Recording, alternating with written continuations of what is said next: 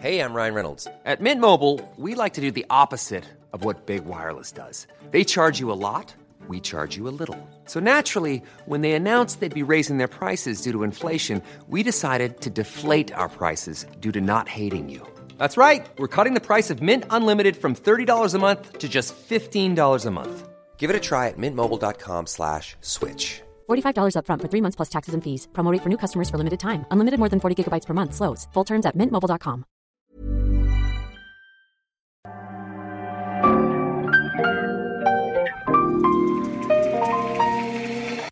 Bienvenidos a Isanaholic, el podcast que amplifica la conversación sobre la cultura de diseño y las industrias creativas a través de sus protagonistas.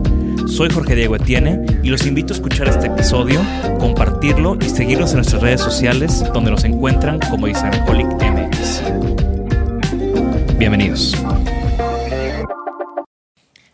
Bienvenidos a este episodio corto de crítica y discusión. El día de hoy tengo a Alex Hernández de mi estudio conmigo y vamos a platicar del reloj BC02 de Brown, un clásico diseñado en 1980 por Dieter Rams y Dietrich Loops, que hace poco recibió un rediseño, una nueva edición a cargo de Virgil Abloh y Off-White, dándole este color saturado naranja. Hay otra versión en azul claro, que no es la que tenemos hoy en día aquí. Y bueno, eh, quiero hablar de este tipo de, de, productos en este tipo de episodios, ya que hay mucho que discutir. El momento en el que yo vi Brown, 10 principios del buen diseño, Dieter Rams, Mr. Dieter Rams, que tiene que trabajó por 42 años en Brown, que diseñó más de 514 productos, incluyendo este reloj y tiene 24 productos dentro de la colección permanente de diseño del MoMA de Nueva York, colaborando con Virgil Abloh, diseñador creativo, ha hecho de todo, pero se le conoce principalmente por su marca Off-White y por ser ahorita el diseñador de Louis Vuitton de, la, de las prendas de, de hombre. Hombre. Eh, y bueno, como te decía, para mí eran polos opuestos. Pero cuando vi esta edición, tuve que tenerla. ¿Qué opinas al respecto, Alex? Pues quería, quería empezar pidiendo de tu opinión, pero creo que ya me quedó muy claro. Que te, si te gustaba o no. Pues lo compré, ¿no? Sí, sí, sí, por eso te digo. O sea, creo que está clarísimo eso. Eh, no, me llama la atención.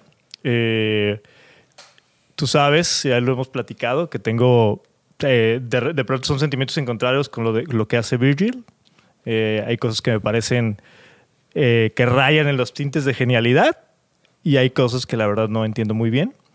En particular el, el, reloj me parece súper bonito y está, está muy lindo, pero hay, hay una, o sea, quisiera empezar platicando contigo o poniendo sobre la mesa el tema de que, por ejemplo, me, llama mucho la atención cuando Virgil ha comentado en un par de ocasiones que, que para él es sumamente importante eh, como esta conversación entre el contexto actual y la gente actual que está eh, trabajando, digamos, que la gente joven que está, que está ejecutando diseño y la gente que nosotros leíamos en los libros de texto. ¿Me explico? O sea, como, como esa, esa interacción eh, actual, eh, me parece que es lo que destaca de este tipo de colaboraciones. Obviamente, eh, ver una pieza de Dieter con, con, un contexto actual, pues por supuesto que siempre va a ser atractivo.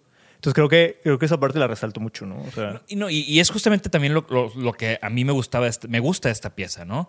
Que es un clásico de 1980, de hace 40 años, uh -huh. sigue relevante hoy en día, pero tal vez ya no es popular. Claro. Y este tipo de colaboraciones con el hype y todo lo que carga Virgil hace que este producto de repente sea codiciado actualmente por mucha gente que tal vez no conocía ni siquiera Dieter Rams. De acuerdo.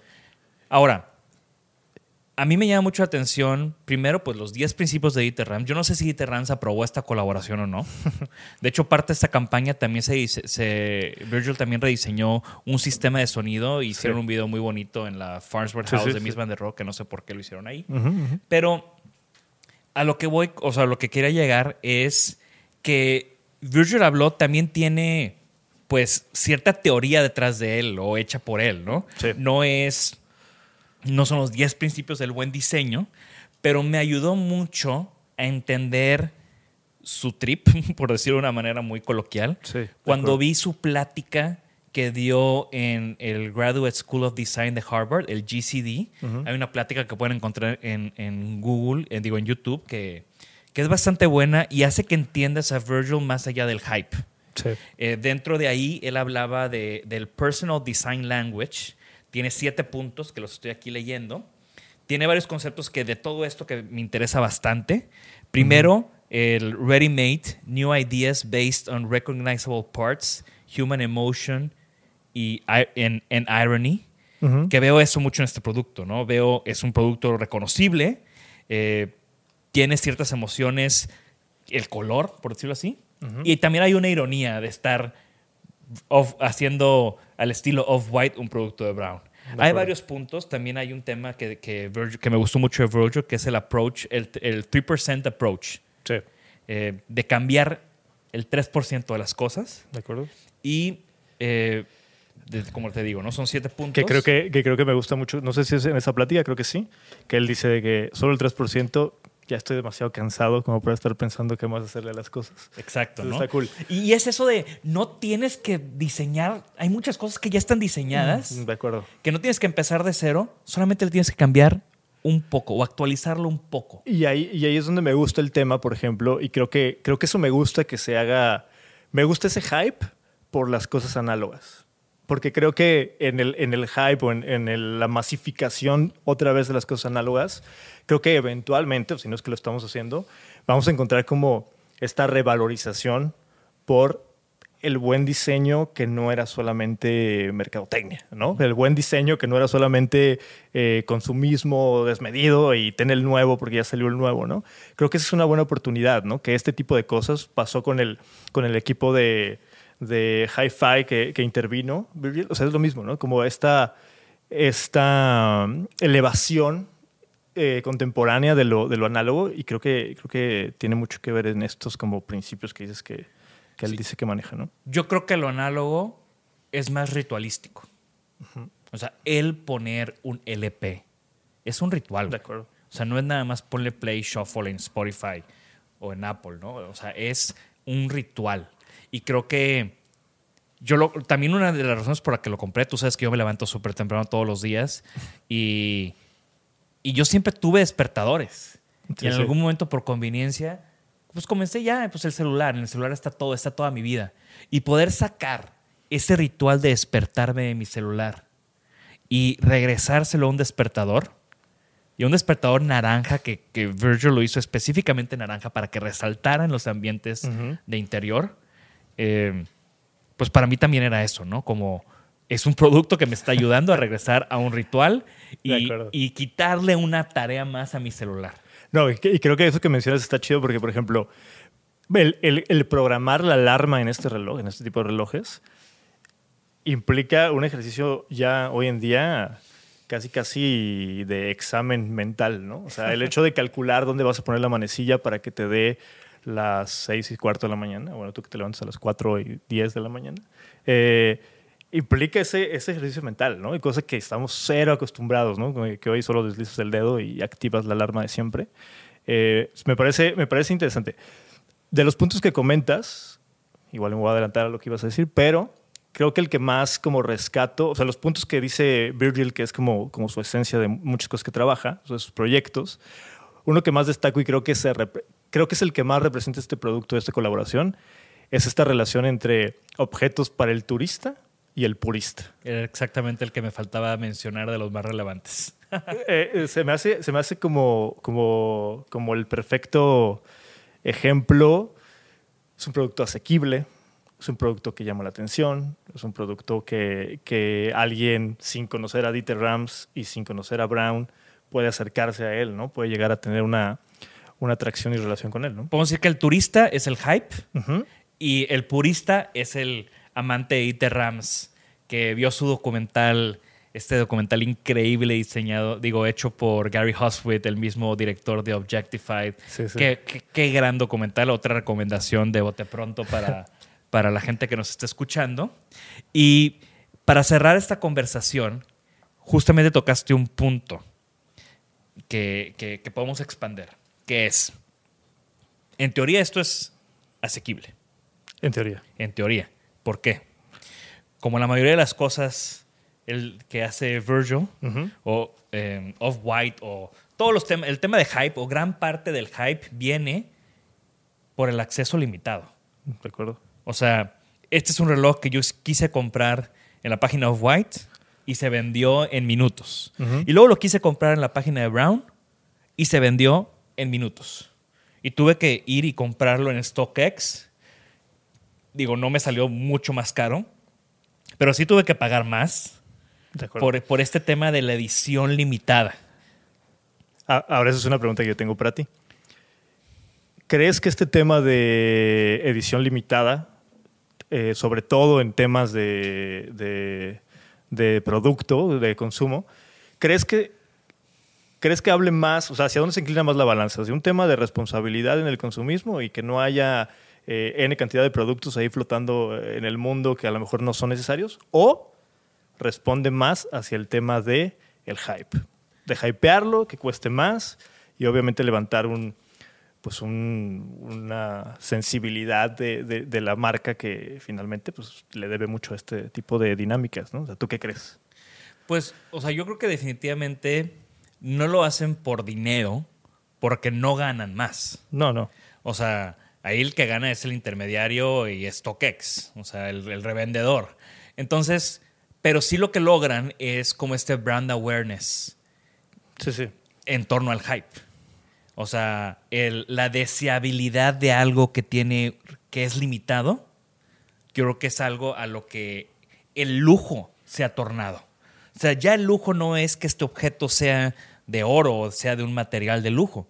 El lujo es que hay pocos, De acuerdo. que es limitado, que, ah, cabrón, o sea, este güey lo consiguió. Sí, sí, sí. Entonces creo que hacia ahí está yendo el lujo o la experiencia, ¿no? También es un tema de, eh, de, de- de esa búsqueda por el producto, ¿no? Que ya no es voy a la tienda y lo compro. O sea, tuve que meterme y buscarlo y hacer un bid y esperar y, o sea, Sí, si lo pones en palabras simples es, mientras más trabajo te cuesta, más lo valoras, ¿no? Más lo quieres. pu- puede ser, puede ser. Eh, cool.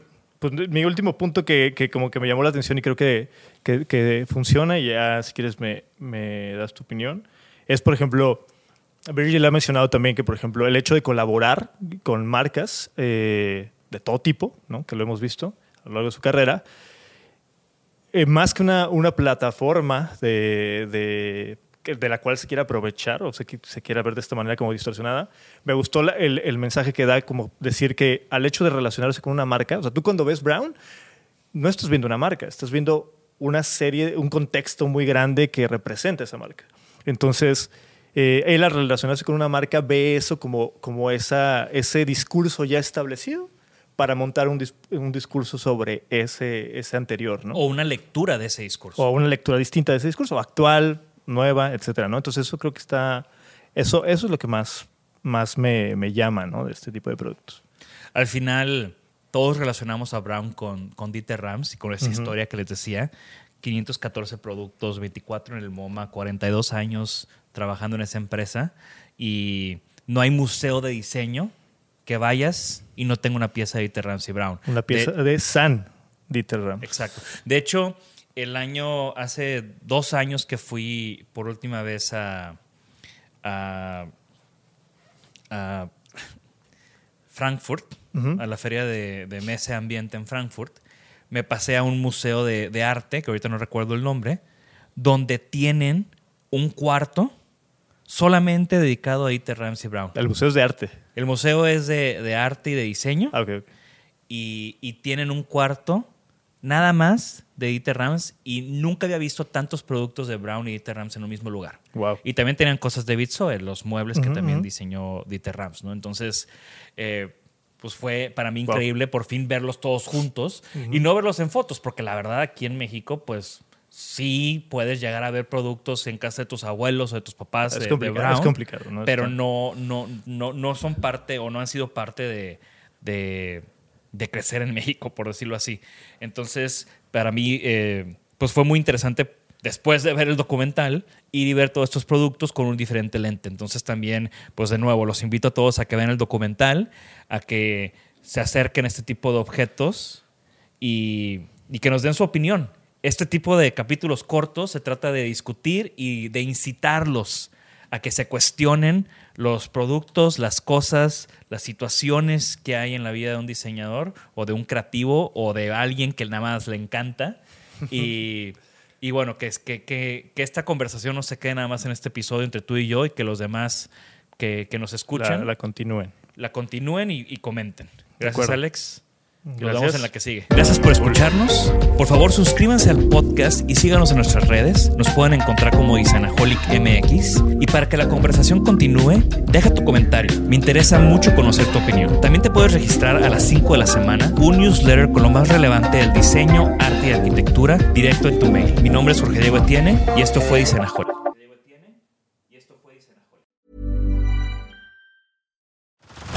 Head over to Hulu this March, where our new shows and movies will keep you streaming all month long.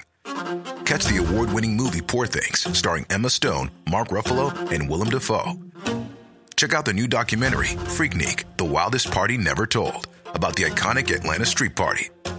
And don't miss FX's Shogun, a reimagining of the epic tale, starring Anna Sawai. So, what are you waiting for? Go stream something new on Hulu.